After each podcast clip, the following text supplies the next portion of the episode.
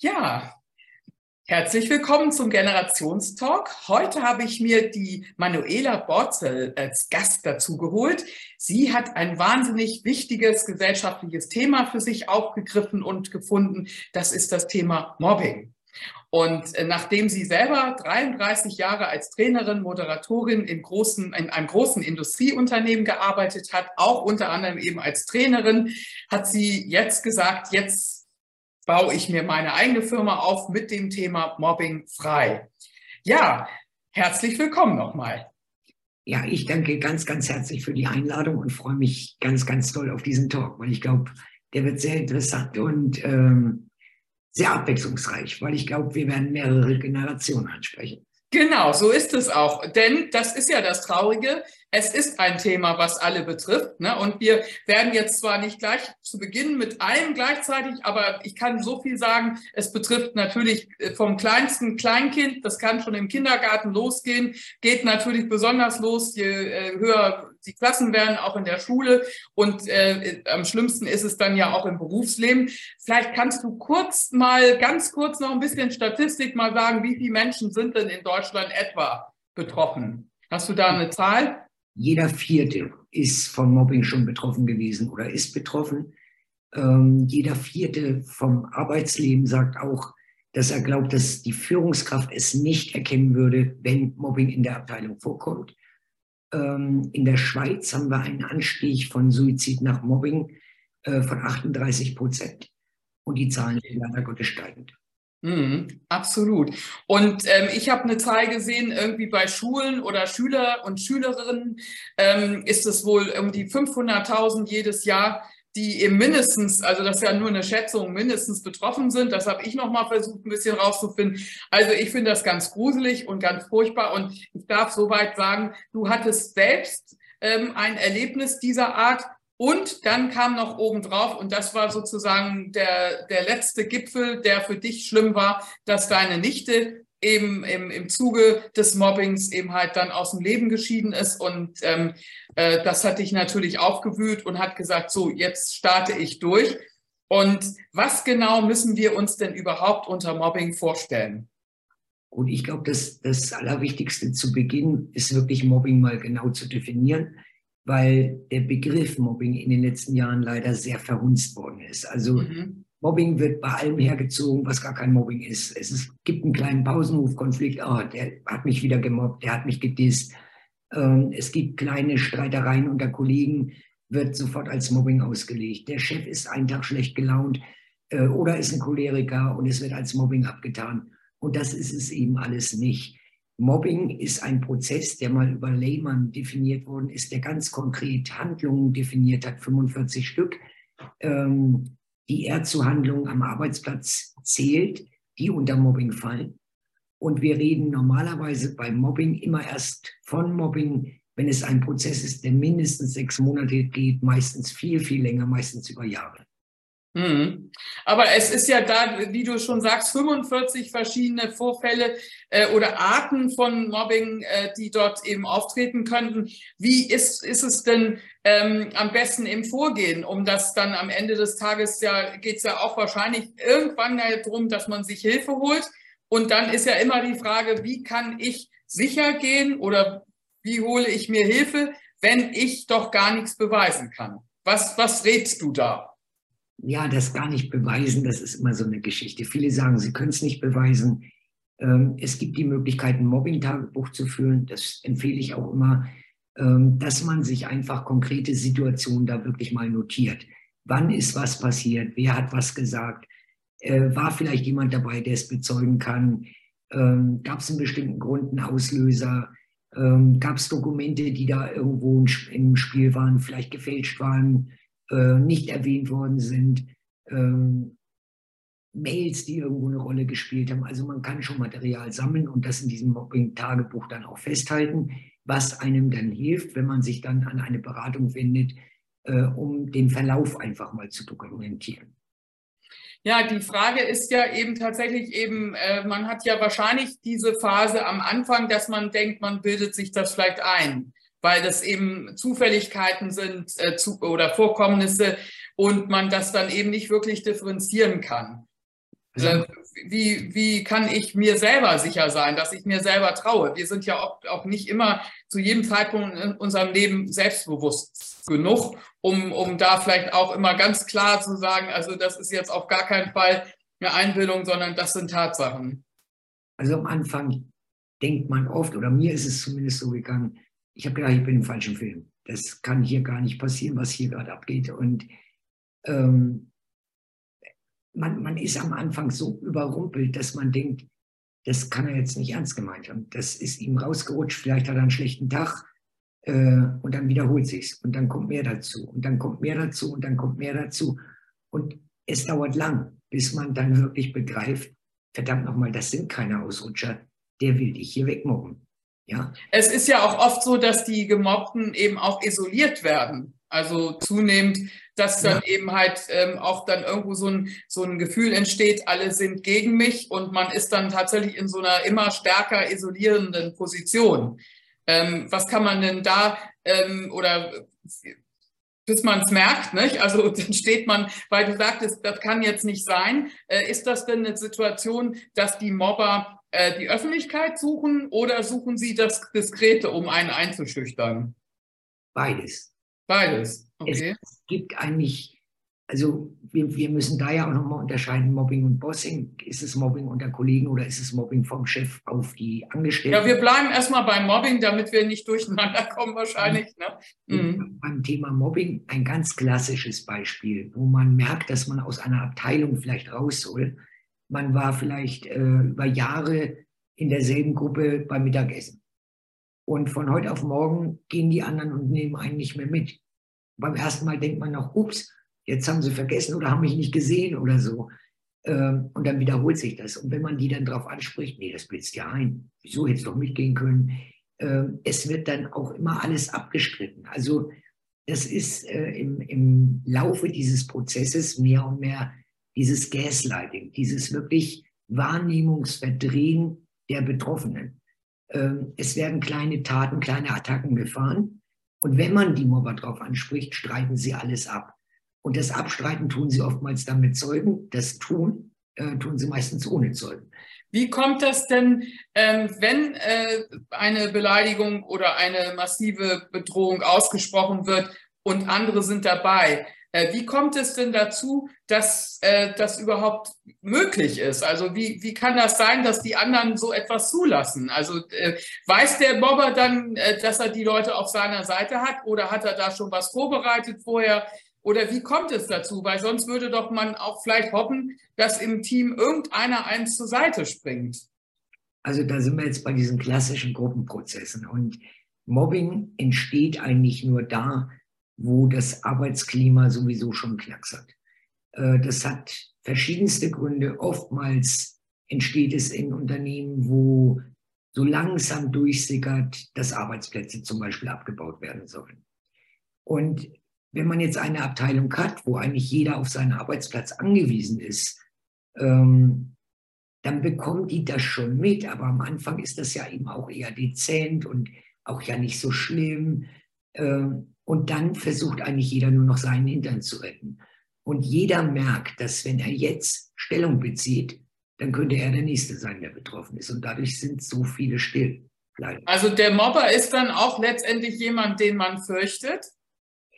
Ja, aber ohne Grund. Also ein Mobber ist in Wirklichkeit so klein mit Hut. Genau, das, das wollte ich eigentlich noch sonst so als nächstes fragen. Aber weil, ähm, wenn du sagst, äh, die haben dann Angst, dass sie die Nächsten sind, ähm, das hörte sich ja nach Angst an. Ne? Mhm. Ja, trotzdem das Klima von Angst produziert, weil diese Atmosphäre einfach geschaffen wird und er ja so tut, als wäre er stark.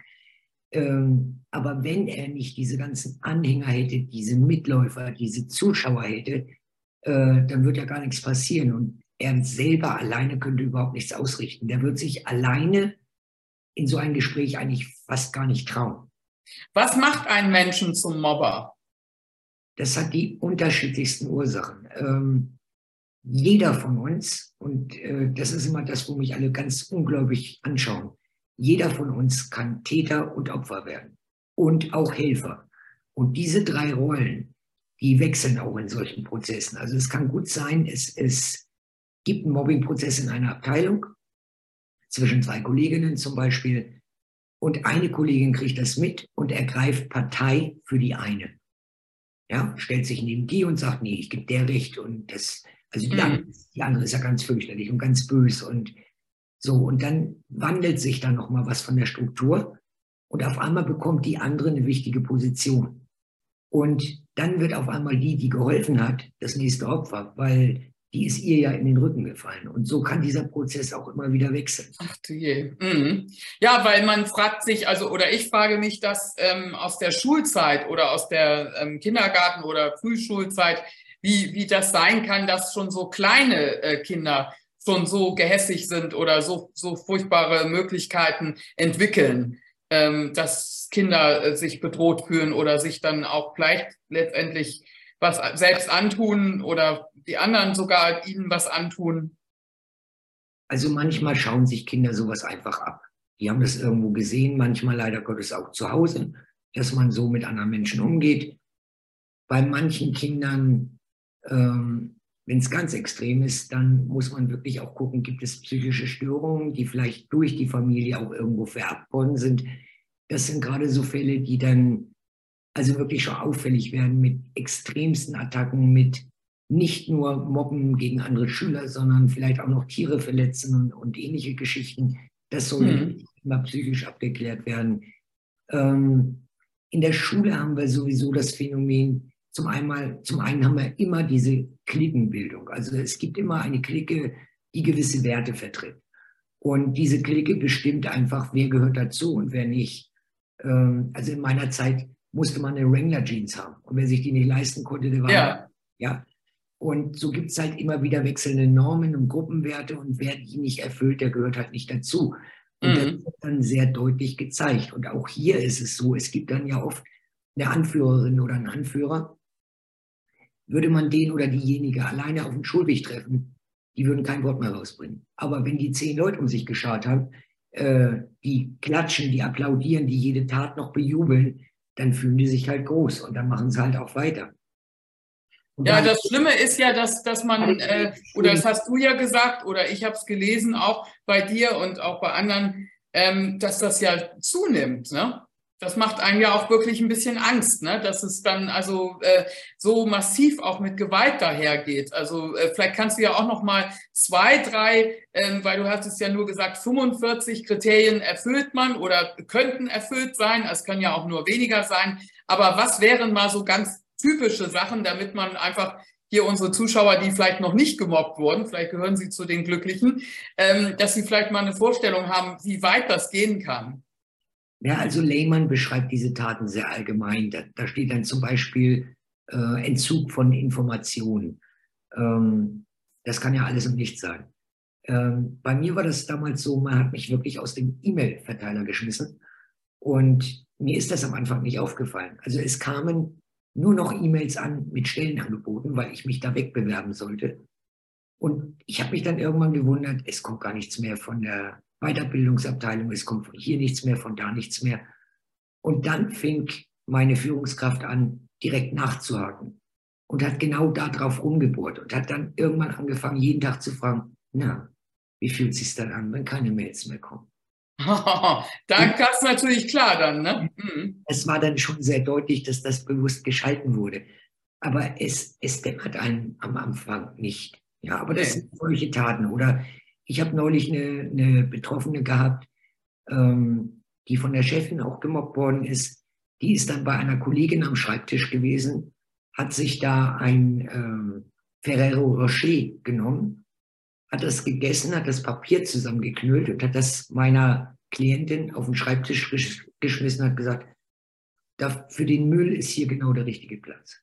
Also das ja. so diese kleinen Nettigkeiten, mhm. die dann durchaus steigerungsfähig sind. Ich habe das mal miterlebt, wo, wo, wo einem älteren Kollegen immer wieder die Daten gelöscht wurden und dann am nächsten Tag dann immer gesagt wurde, der kann hier überhaupt nicht mit dem Computer umgehen und hat, was hat der denn jetzt schon wieder gemacht, dass es wieder nicht funktioniert. Also auch so ganz typische Dinge, ähm, was du ja auch schon erzählt hattest. Ähm, das vielleicht können wir das ja auch noch mal aufgreifen als Thema. Innerhalb der, der verschiedenen Diversity-Dimensionen gibt es ja immer auch ganz schlimmes äh, Mobbing, ne? also vom Rassismus über äh, andere Arten von Diskriminierung gegen das Geschlecht, gegen äh, besondere Vorlieben und so weiter und so weiter, aber eben auch in diesem Fall ja gegen das Alter. Da sagtest du ja, da hätte, hätte es auch mal einen ganz besonderen Punkt gegeben, wo man dann gemerkt hat, die wollten die Person loswerden, aber die war unkündbar und dann hat man andere Methoden angesetzt. Ja, also ähm, das ist wirklich leider Gottes auch heute immer noch ein sehr beliebtes Mittel in Unternehmen, ältere, unkündbare Mitarbeiter insgesamt loszuwerden. Ähm, warum? Es erscheint nicht in der Presse. Es passiert stillschweigend. Die Leute werden so lang fertig gemacht, bis sie irgendwann nicht mehr anders können, um einen Aufhebungsvertrag zu unterschreiben. Damit unterschreiben sie aber auch stillschweigend. Und dadurch dringt nichts nach außen. Es gibt mhm. keine ähm, billigere Lösung für ein Unternehmen, mit Mobbing die Leute da loszuwerden. Wenn die okay. Mhm. unkündbar sind und zum Beispiel 30, 40 Jahre da im Unternehmen waren, ähm, dann ändern sich manchmal auf einmal die Ziele, die Strukturen. Ähm, man, man fertigt auf einmal andere Produkte und sagt, Mensch, eigentlich brauche ich jetzt so diese Altersgruppe gar nicht mehr oder ich brauche eine bestimmte Berufsgruppe in diesem Werk nicht mehr. Mhm. Ähm, aber diese Leute sind unkündbar. Und äh, die würde man so nicht herausbekommen. Äh, und kündbar meinst du jetzt, die würden dann zu hohe Abfindungen kriegen oder äh, wie, wie genau? Vielleicht kannst du das nochmal etwas sagen, was das bedeutet dann? Die würden jedes Gerichtsverfahren gewinnen, wenn man versuchen würde, ihnen zu kündigen. Ja, weil die stehen unter Kündigungsschutz. Ähm, in, in solchen Betrieben gibt es ja auch einen Betriebsrat, der dann darauf guckt. Also dem kann eigentlich nichts passieren. Mhm. Deswegen wird dann versucht, denen irgendetwas zuzuschreiben, ähm, was zum Teil dann auch gefaked ist, damit man irgendwas an den Haaren herbeiziehen kann, um einen Grund zu finden, jetzt doch kündigen zu dürfen, mhm. eine Abmahnung zu schreiben, um damit Druck aufzubauen. Und dann kommt dazu dieses Arbeit entziehen, äh, so zu tun, als ob derjenige eigentlich zu nichts mehr fähig ist, nur noch minderwertige Tätigkeiten. Ähm, das, was dann überhaupt noch gemacht wird, was ein bisschen in, die ursprüngliche Richtung geht, wird dann gar nicht mehr notiert, wird gar nicht mehr erwähnt, wird ähm, unter den Tisch fallen gelassen. Und dann steht irgendwann äh, statt die Jahre vorher mit äh, Wunder die und die Aufgaben erfüllt steht, ja, ähm, das Jahr waren dann äh, zuarbeitende Tätigkeiten. Ach so. Mhm. Man degradiert die Leute regelmäßig. Ja. Und im allerschlimmsten Fall, also wenn es ganz deutlich und ganz schnell gehen soll, setzt man Leute wirklich in einen ganz kleinen weißen Raum, ähm, ohne PC, ohne Computer, äh, nur ein Schreibtisch, nichts drauf, nicht mal ein Stift, nicht mal ein Blatt und lässt die acht Stunden lang eine weiße Wand anglotzen und das macht jeden kaputt. Aber kriegt man denn da dann nicht ähm, Unterstützung von der Gewerkschaft oder vom Betriebsrat? Wir reden hier ja vermutlich von einer großen Firma, oder? Ja, also ab Mittelstand würde ich sagen, kann das überall so passieren. Mhm. Ähm, natürlich gibt es einen Betriebsrat und man kann sich auch an den Betriebsrat wenden und Gott sei Dank gibt es mittlerweile auch viele, mhm. geschult sind, aber eben immer noch nicht alle. Mhm. Man muss dann immer sehr genau hingucken, wie ist dann die gesamte Situation in der Region. Ähm, besteht zum Beispiel die Gefahr, dass ein Standort eventuell ganz geschlossen werden soll. Dann mhm. ist das oftmals Druckmittel, dass man sagt, also entweder ähm, hält jetzt auch der Betriebsrat still und wir bauen 200 Leute ab. Dafür, mhm. dafür bleibt aber der Standort. Und wenn wir die 200 nicht loskriegen, dann müssen wir halt den Standort schließen. Und das sind dann halt irgendwie immer solche Abmachungen. also Spaltung von Gruppen letztlich absichtlich, um die so ein bisschen aus der Solidarität rauszuholen. Nicht? Aber es ist ja auch manchmal so, dass nicht alle eben in der Gewerkschaft sind oder eben dort äh, eben zugeordnet werden. Also ab einer bestimmten Führungstätigkeit darf man ja sowieso nicht mehr äh, vom Betriebsrat. Ja, also wenn, weil du sagtest ja auch, es gibt ja auch andere Phänomene. Da wäre ja dann das Thema zum Beispiel auch Bossing. Was muss man sich denn im Kontrast zu Mobbing und Bossing, wo, wo ist da der, der markante äh, Unterschied? Also Mobbing ist das klassische Mobben unter Kollegen. Mhm. Ähm, das kann passieren aus Arbeitsplatzangst, das kann auch passieren, es kommt eine neue Kollegin rein und wird misstrauisch beobachtet und die bringt sich gleich sehr in den Vordergrund und alle gucken und sagen, boah, die will uns hier alle malig machen, die will uns allen den Rang ablaufen. Und dann kann so eine Gruppe auch versuchen, so eine neue Kollegin da gleich wieder rauszuschmeißen. Mhm. Das wäre Mobbing oder ähm, es, es gibt interessanterweise nicht nur Bossing, es gibt auch Stuffing. Stuffing ist dann zum Beispiel dasselbe, wenn eine neue Führungskraft kommt und die Gruppe merkt, uh, das geht gar nicht, dann kann auch eine Gruppe versuchen, die Führungskraft daraus zu mobben. Mhm. Und bei Bossing ist es einfach Mobbing durch die Führungskraft. Und das ist eigentlich immer die gefährlichste Variante. Also zum einen werden in Unternehmen oftmals Leute in Führungspositionen gesteckt, ähm, ganz bewusst mit leicht narzisstischen Zügen. Kannst also, du das vielleicht noch mal kurz äh, erklären? Äh, was, was sind narzisstische Züge, dass wir das so ein bisschen eingrenzen, weil ja nicht alle die ganze Zeit immer mit Psychologie oder mit diesen äh, einzelnen Dingen Bescheid wissen oder eben auch vielleicht das gerne noch mal hören möchten.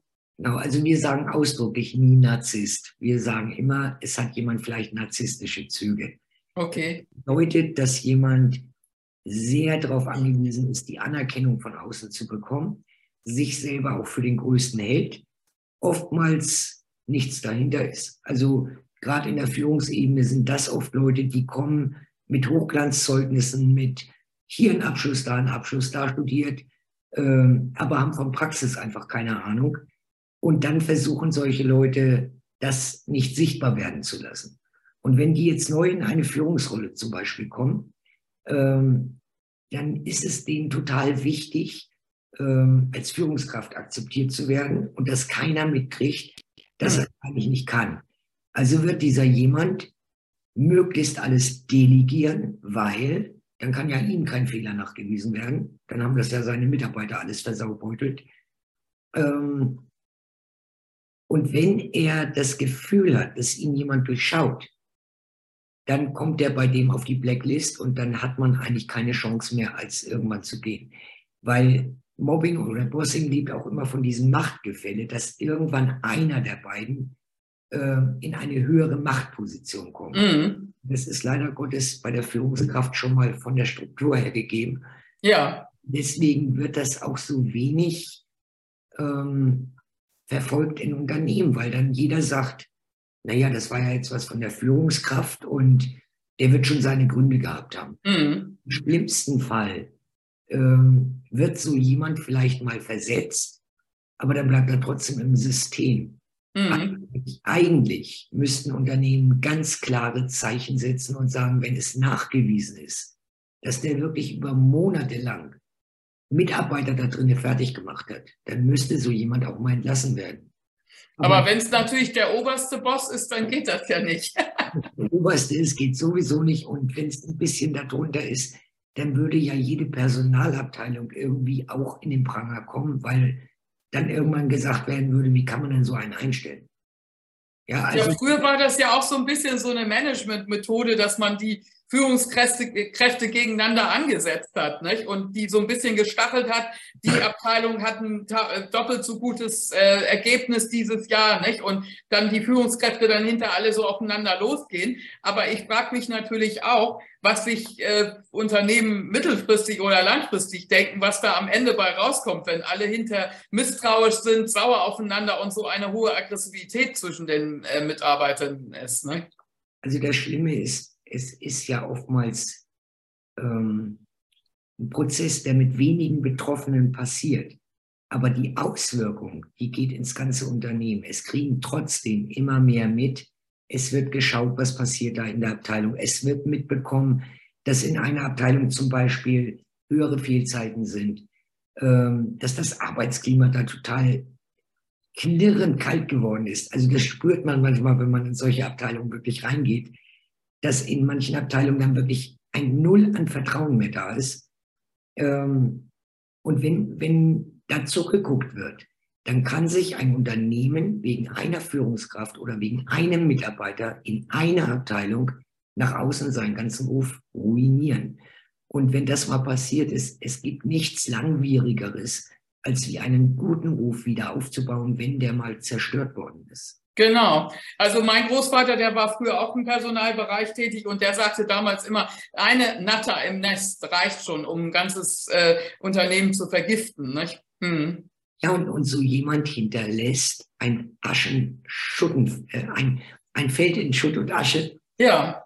Und äh, der geht halt weiter und macht im nächsten Unternehmen weiter. Ja. Und wie, wie funktioniert das dann jetzt mit den Betroffenen? Also wenn, wenn äh, du hattest ja auch, äh, oder wir hatten das äh, traurige Thema mit deiner Nichte. Ähm, wie wie äh, muss man sich das jetzt vorstellen in den, in den einzelnen Phasen? Also ähm, wäre es vielleicht sowieso so, dass manche Leute sensibler oder, oder noch besonders ähm, äh, anfällig sind sozusagen? Oder ist es so, dass eigentlich dann am Ende jeder Mensch kann so weit äh, in, die, in die Trauerarbeit oder in diese psychische Belastung hineinkommen durch dieses, äh, durch dieses Mobbing von außen, dass, dass man sich dann am Ende entweder was antut oder eben tatsächlich wirklich krank ist. Ja, also das, das perfide daran, es kann wirklich jeden treffen. Also außen ist ja oftmals das Bild, es gibt das typische Mobbing-Opfer, das gibt es nicht. Es kann Leute treffen, die sind 30 Jahre ähm, Top-Leute in einem Unternehmen gewesen. Und dann ändert sich da was und auf einmal stehen die unter Beschuss. Und genau das ist ja das, was die Leute auch so krank mitmacht, dass man sich so entwürdigt fühlt auf einmal, so weggeschmissen, so entsorgt. Das mhm. kommt an Gefühlen noch dazu. Und dann kommt es ja immer darauf an, wie lange dauert dieser Prozess, wie massiv äh, steigern sich diese Attacken.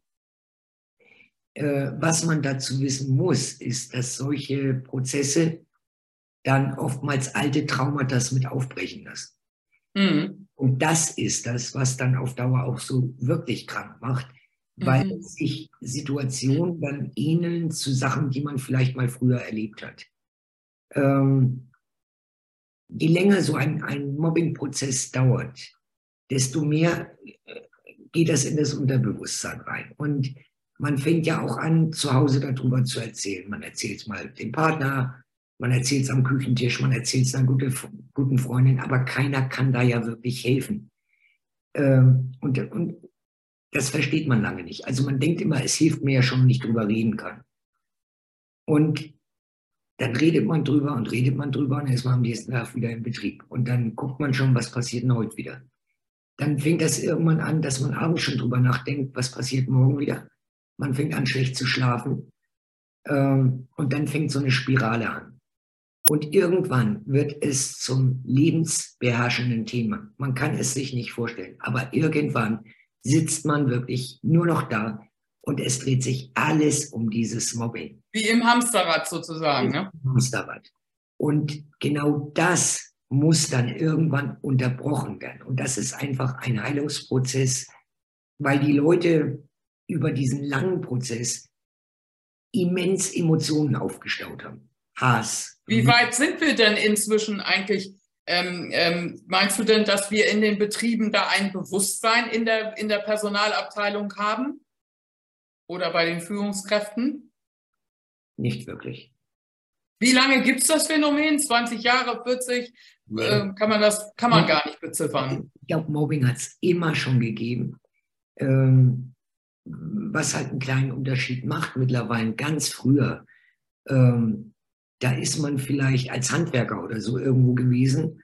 Und wenn einem da was nicht gepasst hat, dann hat man seine Sachen gepackt und ist am nächsten Tag zur nächsten Firma. Mhm. Dann gab es jetzt aber Jahre, wo es ja üblich war, dass Leute, wenn sie einen guten Arbeitsplatz gefunden haben, ähm, ja, eigentlich da eingestiegen sind und bis zur Rente geblieben sind. Das wird es in Zukunft wahrscheinlich so auch nicht mehr geben, aber es gab es jahrelang. Ja.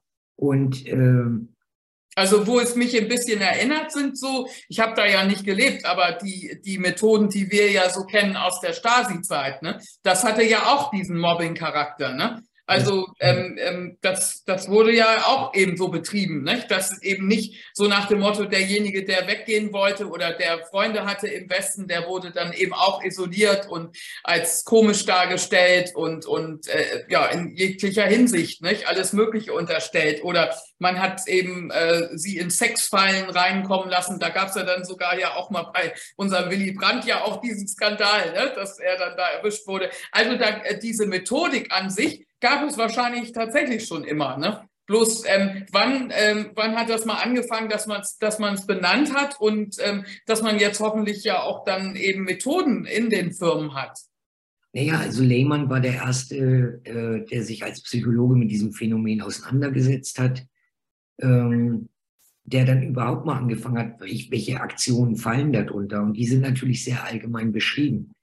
Aber ähm, da gehört einfach auch dazu, nicht nur zu sagen, ich erkenne, dass die und die Handlungen äh, jetzt in einem Mobbingprozess stattfinden, sondern wir haben ja auch jahrelang in meinen Augen falsch versucht zu heilen. Also wenn ich so jemanden, der sich dann vielleicht nach einem Jahr, nach zwei Jahren endlich mal traut, zu einem Facharzt zu gehen, wenn ich den dann nur unter Medikamente stelle und sage so, ähm, jetzt hat er ein paar Stimmungsaufheller, jetzt geht es ihm ja wieder gut, dann ist der nicht geheilt damit. Ja, und ja, vor allen Dingen wurde dann ja noch erst recht so der Eindruck erweckt, das Problem bist du und nicht die, die, anderen, nicht? Genau. Mhm. Ich bringe immer ganz gerne das Beispiel, äh, ich glaube, äh, Kübelböck ist jedem ein Begriff. Ja. ja. Äh, das ist ein klassisches Beispiel. Der ist von den Medien hochgepusht worden. Der ist als dieser Chaot, dieser Exot gewollt worden. Das sollte so präsentiert werden, mhm. sollte sich so geben. War in Wirklichkeit jemand, der sehr sensibel war, ähm, der sich alles sehr zu Herzen genommen hat und dann irgendwann diesen ganzen Druck von außen auch nicht mehr standgehalten hat. Mhm. Er hat sich ja das Leben genommen, indem dass er von, von so einem Schiff gesprungen ist. Und es wurde in den Medien wieder mal so dargestellt, naja, der hat ja eher eine Klatsche gehabt. Mhm. Ist das perfide das daran? Also solche Leute werden wirklich von außen an die Wand gefahren und fertig gemacht. Und wenn dann irgendwas Schlimmes passiert, äh, dann wird derjenige noch als äh, ja, selbst schuld dargestellt. Das ist dieses Victim Blamen, äh, was es ja bei Vergewaltigungen eben auch gibt. Ja? Mhm. War halt der Rock zu kurz. Ja? Genau. Berechtigt ja trotzdem nicht dazu. Das war übrigens auch eine Sache, die mich sehr erstaunt hatte, weil der Begriff innerhalb der Unterlagen, die ich gesehen habe und was ich so nachlesen konnte im Netz, ähm, dass da auch dieses Stalking äh, im weitesten Sinne auch in diesen Komplex mit reingehört. Ja, weil Stalking, ähm, es, es sind ja nicht immer so abgetrennte Prozesse. Also ich habe ja auch in einem Unternehmen zum Beispiel Beziehungen, die da anfangen. Ja. Mhm. Und auch da gibt es ein Ungleichgewicht. Manchmal ist es unter Kollegen, manchmal ist aber vielleicht auch die Führungskraft verbandelt mit jemandem. Manchmal geht es gut, manchmal geht es nicht gut. Oder mit Minderjährigen, ne, mit Azubis, wo man dann sagt, ach du je, da hat man sich jetzt sozusagen, da hat man die Leiche im Keller. Ne? Und dann geht das vermutlich an der Stelle dann auch los. Ne?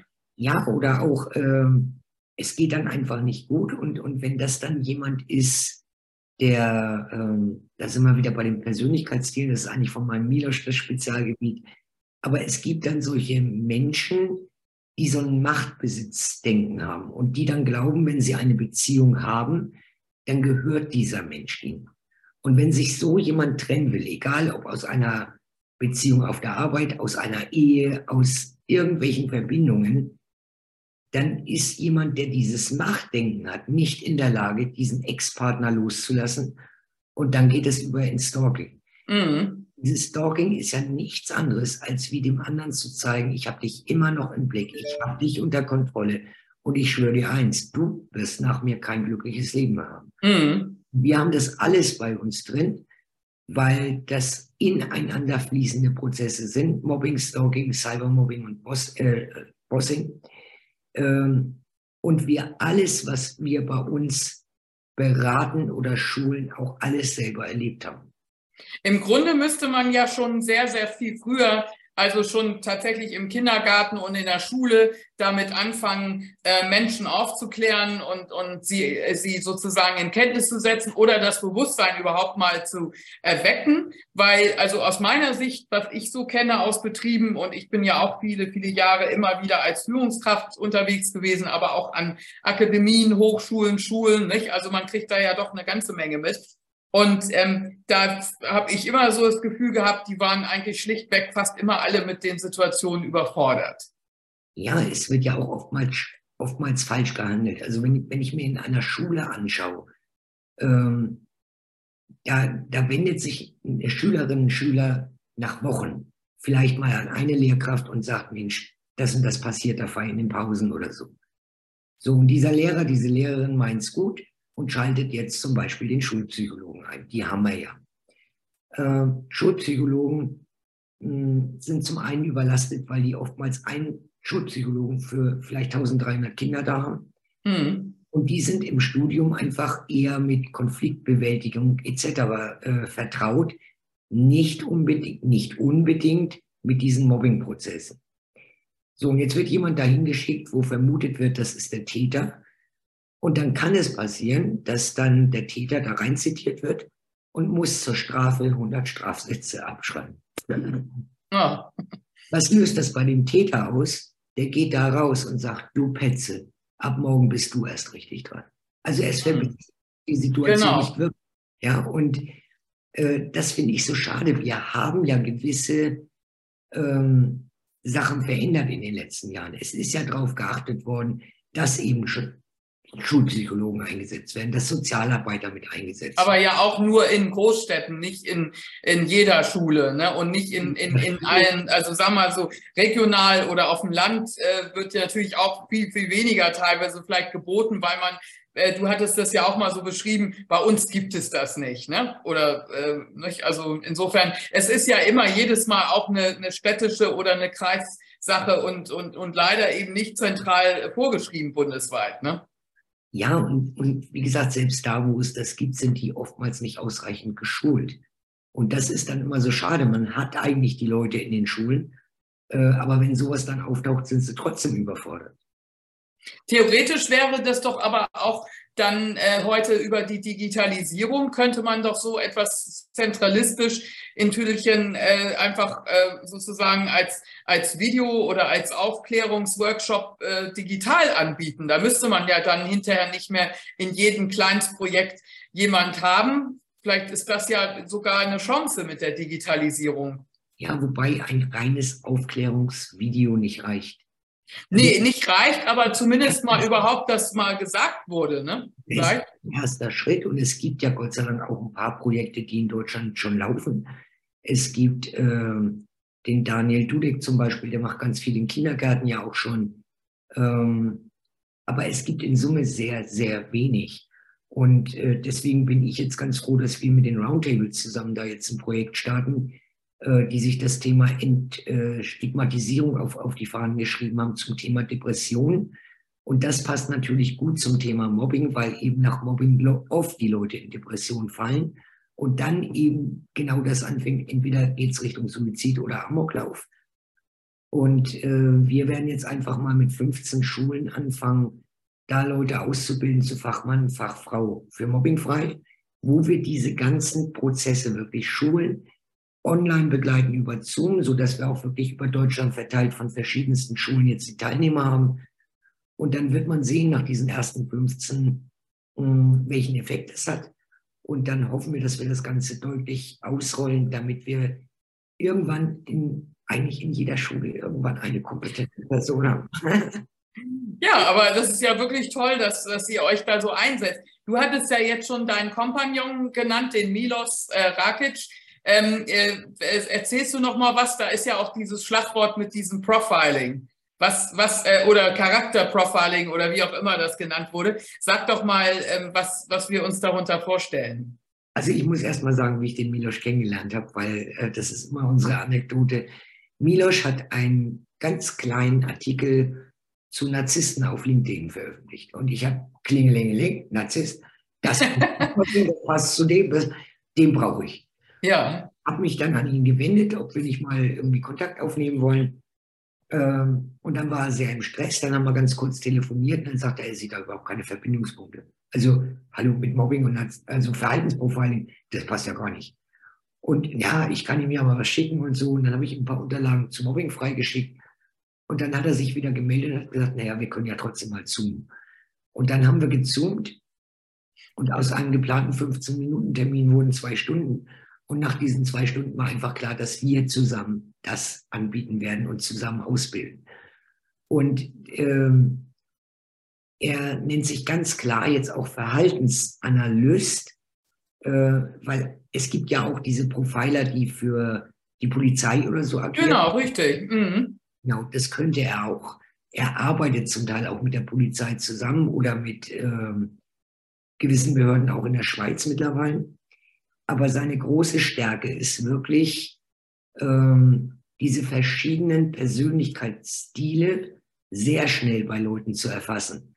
Und das hat er wirklich studiert. Also das ist ein, ein wahnsinnig langer Lernprozess aus wirklich kleinsten Regungen in der Mimik, äh, ein Gesamtbild dann mit allem zusammen zu machen. Und das ist immer der große Unterschied. Es gibt diese sogenannten Face Reader, die dann mhm. nur Mimik lesen machen und da dann oftmals Sachen falsch interpretiert werden. Milosch kennt das Ganze, was zum Verhaltensprofiling mhm. gehört. Und da ist Mimiklesen ein Baustein. Dann gehört die Körperhaltung dazu. Dann gehört dazu, wie was ausgesprochen wird. Milosch ist derjenige, der ganz schnell erkennen kann, ob jemand lügt, der ganz schnell erkennen kann, ob jemand manipuliert. Und ich weiß noch, dass wir die ersten Meetings gehabt haben und ich immer gedacht, was analysiert er jetzt da gerade? Also, man fühlt sich dann aber mittlerweile, also äh, wir haben in den, in den ersten Ausbildungen das geübt mit Videos und haben den Teilnehmern Videos von Politikern als Aufgabe gegeben. Mhm. Und da sollten sie darauf achten, bei welcher Minute passiert da was, wo man drauf schließen könnte, da ist jetzt irgendwas anders gesagt worden oder ja. Gewesen, als wie gesagt wurde. Ich muss immer dran denken, als die Stabsübergabe gab von Gerhard Schröder und, und Angela Merkel in der Talkshow, die kennst du ja wahrscheinlich auch noch, wo er dann immer gesagt hat, sie haben nicht gewonnen und so weiter, wo ich dann auch dachte, das kann jetzt nicht die Wahrheit sein. Ne? Aber es, äh, manches ist natürlich offensichtlich, aber eben, ich kann mir vorstellen, so im Alltag, ähm, äh, wenn man jetzt nicht in der, also in die Firma von außen rein darf, sondern die den Konflikt irgendwie intern lösen wollen, dass das da ja auch wahnsinnig schwierig dann ist, äh, bis es dazu kommt, dass, äh, dass auf einem, jetzt stellen Sie sich mal nicht so an, ne? bis hin zu einem tatsächlich Feststellen oder vielleicht sogar, dass der Mobber entfernt wird. Äh, denn äh, in den ersten Momenten, das hattest du ja auch gesagt, und das, äh, das habe ich auch oft beobachtet, sind das ja dann erstmal relativ beliebte Leute und man kommt dann ja selten drauf, dass das ausgerechnet äh, sozusagen der Verursacher ist des Konfliktes. Ne? Mhm. Ja, aber einen Tipp kann ich vielleicht an der Stelle nochmal mit auf den Weg gehen, wenn es um Bossing geht, also wenn die Führungskraft selber mobbt, dann äh, gehört unter vielen, vielen anderen Taten, die da möglich sind. Eine ganz beliebte Sache dazu, die fast immer angewendet wird, das sind diese sogenannten Überrumpelungsgespräche. Ähm, das wird dann immer ganz bewusst von so einer Führungskraft eingesetzt, weil die ist ja vorbereitet, äh, der Mitarbeiter halt nicht. Mhm. Funktioniert dann so im Vorbeigehen. Ne? Man geht so am Schreibtisch vorbei und sagt, gehst du mal kurz mit? Und man, man, man geht ja mit. Man ja. ist braver Mitarbeiter. Ne? Ja. So, und dann geht man in so einen kleinen Besprechungsraum und dann wird man da drin abgewatscht, wörtlich. Und geht raus und denkt, wie, vom, wie so ein Pudel, der jetzt gerade begossen worden ist, was war denn das jetzt? Ja. Das kann sich wiederholen und das wird sich auch wiederholen. Und da ist wirklich, also wenn man das erlebt hat so, ähm, man darf es nicht ablehnen. Ganz wichtig, dann ist es Arbeitsverweigerung. Darauf mhm. auch. Aber man darf verschieben. Und den Tipp möchte ich wirklich mitgeben. Lasst euch nicht auf diese Überrumpelungsgespräche ein, sondern gewinnt Zeit in diesem Moment und sagt, also ich bin gerne bereit zu einem Gespräch, aber bitte nicht heute im Moment, mir geht es gerade nicht gut. Ähm, ich würde jetzt gerne mal in die Luft gehen und wir können gerne für morgen einen Termin machen. Damit mhm. Zeit gewonnen, damit kann ich mich auch wieder darauf vorbereiten und ich werde nicht so überrumpelt und kann mir nicht wieder irgendwas da von Latz hauen lassen, wo nur er wieder vorbereitet war. Ach so. Mhm. Ähm, irgendwas in den Raum zu stellen, damit man wieder reagiert. Ja. Das ist ja immer der Sinn. Also die versuchen ja zu provozieren, damit man reagiert, damit man in irgendwelche Emotionen reinkommt, am besten irgendwann in Tränen ausbricht vor dieser Führungskraft, dann haben sie einen ja soweit das aha, fertig, ne? Ja. Ah, das ist ja furchtbar, nicht? Also, und ähm, sag mal, diese Round Tables, ähm, das ist ja ist ein Verein, äh, die äh, eben in bestimmten Regionen tätig sind. Äh, vielleicht kannst du da noch mal was dazu sagen, wo du jetzt ja auch äh, jetzt auch Angebote äh, über diese Organisationen auch machst, ne? Mobbingfrei Angebote also, zur Ausbildung. Roundtables ist eine Charity-Organisation. Das sind ja. Leute, die im Ehrenamt da tätig sind. Und da gibt es eben, was, wie es der Name schon sagt, Tables, also Tische, ja. die es in 260 Städten in Deutschland gibt. Mhm. Jeder Tisch hat so zwischen, ich sag mal, 6 und 15 Mitglieder.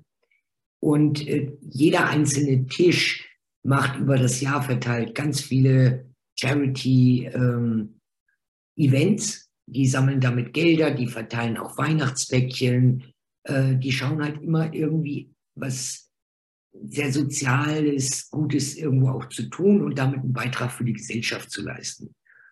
Und dann gibt es so Sonderprojekte. Da hatten sie jetzt eben das eine, da haben sie einen Vortrag an jedem Tisch gehalten zum Thema Depression mhm. und ähm, haben damit überhaupt mal aufgeklärt. Und dann haben sie eine Statistik dabei, die dann sehr deutlich aufzeigt, also zum einen sterben durch Suizid jedes Jahr mehr als wie durch Verkehrsunfälle. Und die Jüngsten sind in der Statistik drin mit zwischen 10 und 12 Jahren. Ach, und kam an jedem Tisch kam dann die Frage, aber Leute, wenn das Kinder sind, ja. steckt da vielleicht Mobbing dahinter. Und so sind wir irgendwann in Kontakt gekommen. Und jetzt sind die mit ihrem Projekt eine Stufe höher gegangen und haben das deutschlandweite Projekt bekommen. Und dann brauchen sie ein Thema dazu. Und dann haben sie einhellig in Wiesbaden gesagt, dann nehmen wir mobbingfrei dazu. Und jetzt gibt es das deutschlandweite Projekt weiterhin mit diesen Vorträgen, mit dem Angebot, Leute auszubilden zum Ersthelfer und zwar äh, um bei anderen Menschen schneller zu erkennen, ob die in eine Depression gefallen sind und wie man dann helfen kann, auch indem mhm. die Leute nur vermittelt an, an kompetente Ansprechpartner zum Beispiel. Mhm. Der dritte Baustein sind wir, die jetzt eben im Februar starten mit 15 Schulen, um da Leute wirklich mal als kompetente Leute auszubilden, weil wir damit eine Nachhaltigkeit schaffen. Also wenn, wenn so jemand wirklich vor Ort ist, der ist ja nicht nur Ansprechpartner, der kann selber Workshops machen, der kann Elternabende gestalten, der kann Infoveranstaltungen machen, mhm. der kann das Thema in den Unterricht in den einzelnen Klassen mit reinbringen. Ja. Verschiedensten Themen. Und ist immer vor Ort. Also ich glaube, was Nachhaltigeres gibt es gar nicht. Nee, also das fand ich auch irgendwo ähm, auch sehr, sehr überzeugend und, und toll, was du da machst. Ähm, ist ja auch wirklich äh, eine Schande, äh, wenn ich da so mitbekommen habe, wie das geht, also oder beziehungsweise was für Auswirkungen am Ende sind. Entschuldigung. Also grundsätzlich ähm, fand ich auch interessant bei den, bei den ähm, Beobachtungen, was eben bei einem ähm, Mobbing-Opfer passiert, dass es körperlich auch teilweise Mobbing gibt. Ne? Also das fand ich auch ganz übel. Also vielleicht kannst du da noch mal was zu sagen zu der Aggressivität, die dahinter steckt. Also es gibt Fälle, ähm, die so in der ersten Steigerung, ähm, ich sage jetzt mal unter Schülern, Schüler Ups, Entschuldigung, also irgendwas sieht hier plötzlich, aber auf jeden Fall, Entschuldigung, ich, also hm. irgendwo war das alles auf einmal. Ähm, Entschuldigung. Also es kann durchaus passieren, dass in Schulen Schüler eingesperrt werden, in Umkleideräumen, in Keller. Ja, furchtbar. Das ist schon äh, Strafe genug. Und ja. Es passiert natürlich leider Gottes ganz viel auch auf dem Schulweg, in den Pausen. Und was mittlerweile dazu kommt, hm, es fängt oftmals mit diesem normalen Mobbing an und geht dann mit über in dieses Cybermobbing. Und Cybermobbing ist ja dann nochmal eine Verschärfung, weil Cybermobbing einfach nicht aufhört. Also wenn ich Mobbing in der Schule erlebe, dann ist Schule Mittag irgendwann aus und ich kann raus. Und ja. kann zumindest den Nachmittag durchschnaufen. Wenn das dann aber über Cybermobbing überläuft bis in die Nacht hinein, ja. Nachricht nach der anderen kommt, dann macht das noch schneller kaputt. Und es geht halt dann auch viral und, und geht dann raus in die Welt. Also auch äh, dann kommt plötzlich kommen Beleidigungen und sonstige Dinge plötzlich aus dem Nichts, nicht? also von Menschen, die man gar nicht kennt. Ja, aber es, es gibt eben auch, ähm, also viele unterschätzen das. Viele denken dann wirklich, naja, kriegt er halt mal eine Beleidigung oder es wird mal ein blödes Bild geschickt oder so. Ich habe einen betroffenen Vater gehabt, äh, der hatte Zwillingsmädchen, die in getrennten Klassen waren. Die eine war vom Mobbing betroffen, die andere nicht. Und er hat das lange nicht mitgekriegt. Also die eine Tochter hat sich zwar etwas zurückgezogen, war aber auch Pubertät, war sonst nicht sehr auffällig. Ähm, und dann hat diese Schule einen Workshop gemacht zum Thema Mobbing und Cybermobbing. Und abends war ein Elternabend. Und an diesem Workshop hat sich die Tochter das erste Mal dem Lehrer gegenüber geöffnet und hat gesagt, ihr passiert es. Und der Lehrer hat dann die Eltern abends empfangen, hat gesagt, wissen Sie das eigentlich, dass Sie eine betroffene Familie sind? Dann sagt er, nee, wissen wir nicht. Mhm. Und dann ist das Mädchen am nächsten Tag nochmal zur Schule gegangen. Und dann wollten die in der Schule unbedingt die Namen wissen und haben da unwahrscheinlich Druck ausgeübt. Und die ist dann nach Hause gegangen, ist zu Hause zusammengebrochen und nichts ging mehr. Und der Vater hat Gott sei Dank sofort gesagt, das kann ich nicht handeln. Also da brauchen wir jetzt andere Hilfe. Und da ja ganz, ganz schnell eine, eine Tagesambulanz gefunden mit einer Therapeutin, die am Anfang mit ihr auch einfach nur geschwiegen hat, die nichts rauslocken wollte. Und dadurch hat sie sich dann irgendwann auch geöffnet, hat bis heute nie die Namen verraten, aber sie konnte irgendwann erzählen, was da alles passiert ist. Und da gab es Nachrichten, das muss man sich wirklich mal echt zugeben, die war 14, ja. Und da gab es Nachrichten in dem Sinne, ähm, könntest du der Welt jetzt endlich den Gefallen tun und dich umbringen. Wenn ich so aussehen würde wie du, hätte ich schon längst gemacht. Mhm. Und dieses Mädchen hat das sehr ernst genommen. Ja. Und also das sind einfach keine Themen, über die man lächeln sollte oder bagatellisieren mhm. sollte. Natürlich gibt es so kleinere Knuffeleien. Ja, aber das ist auch nicht Mobbing. Nee, genau. Also ich finde das erschreckend, aber äh, wirklich toll. Ähm, jetzt kommen wir ja so langsam zum Ende zu. Manuela, so schön es bei uns ist. Ähm, aber vielleicht kannst du ja jetzt dir noch etwas wünschen. Was äh, möchtest du jetzt noch, die letzten berühmten Worte? Äh, welche äh, Mission, welchen Wunsch hast du an unsere Zuschauer? Ähm, gibt es noch irgendetwas, was du dir äh, für die Zukunft vorgenommen hast oder auch äh, wo du noch Hilfe und Unterstützung brauchst? Also gut, was ich mir vorgenommen habe. Ich habe eine Vision. Meine Vision ist irgendwann eine mobbingfreie Welt. Werden wir nie haben. Aber ich muss ja eine Vision haben, um überhaupt mal erste Schritte in die Richtung zu gehen. Und jede Schule, jedes Unternehmen, ähm, was diese Richtung mitgeht, ist einfach ein Schritt in die richtige Richtung und ist ein Meilenstein, der bleiben wird. Und was ich mir für Kinder wünsche, ähm, dass Eltern eins begreifen. Äh, wenn ein was wirklich hilft, um Mobbing überhaupt abzufedern, dann ist es zu Hause wirklich diese sichere Bank aufzubauen, ein Vertrauensverhältnis zu Hause zu schaffen, dass die Kinder wissen, egal was da draußen passiert, egal wer mir droht, egal äh, wer Mutproben von mir verlangt, egal wer mir auf einmal Sachen zuschickt, die mir peinlich sind oder von mir Sachen verschickt, die eigentlich peinlich sind, ja. dann weiß ich, ich kann mit allem zu meinen Eltern kommen und drüber reden. Wenn diese Bank zu Hause ist, dann ist das schon die halbe Miete, um relativ schnell am Anfang drüber zu reden und dann oftmals solche Prozesse auch im Sande ersticken lassen zu können. Mhm. Wenn das Gefühl zu Hause nicht gegeben ist, fressen das diese Kinder in sich rein und dann führt das zu so vielen gesundheitlichen Störungen. Es ist ja nicht nur diese Schlaflosigkeit. Ja. Wir haben dann irgendwann diese Essstörung, zu wenig, zu viel, kein Schlaf mehr, ähm, vollkommene Isolation irgendwann, weil die überhaupt keinem mehr vertrauen irgendwann. Und ähm, oder ja. das Aufgreifen von Süchten, nicht? Also natürlich, mh, furchtbar, ja. Mhm. Ja, und damit dann auch mithin bis zur Selbstzerstörung. Genau. Genau. Und was, also du meinst, also wir sollten also auf jeden Fall vom Elternhaus her, aber ähm, wenn, wenn du jetzt eben noch zusätzlich noch äh, ein paar Impulse oder Supporter brauchst, äh, wer wäre das dann? Also jetzt haben wir ja die Schule, aber in Unternehmen, was, was äh, wünschst du dir von den Unternehmen und von den äh, Verantwortlichen, die eben für diese Prozesse ja normalerweise in den Unternehmen ja vorgesehen sind? Ja, also ich sag mal, es gibt mittlerweile so wahnsinnig viele Präventionsprogramme in Unternehmen. Äh, da sind die Krankenkassen mit eingeschalten. Es gibt Befit-Kurse, es gibt äh, ja, Ernährungskurse, äh, es gibt äh, Fitness und alles Mögliche. Aber es wäre schön, wenn Unternehmen endlich mal erkennen, dass auch das, also selbst mit einer ausgebildeten Person im Unternehmen äh, Prävention betrieben wird, die am Ende ganz, ganz ganz viel äh, Geld sparen wird, weil sowas kostet natürlich auch Geld, wenn man lange Krankheitszeiten hat. Genau so ist es, das ist es. Oder die Menschen dann ganz ausfallen. Ja, also das ist tatsächlich eben äh, eine Sache. Ich möchte dir dafür natürlich viel, viel Erfolg und viel Glück und Support wünsche ich dir natürlich auch.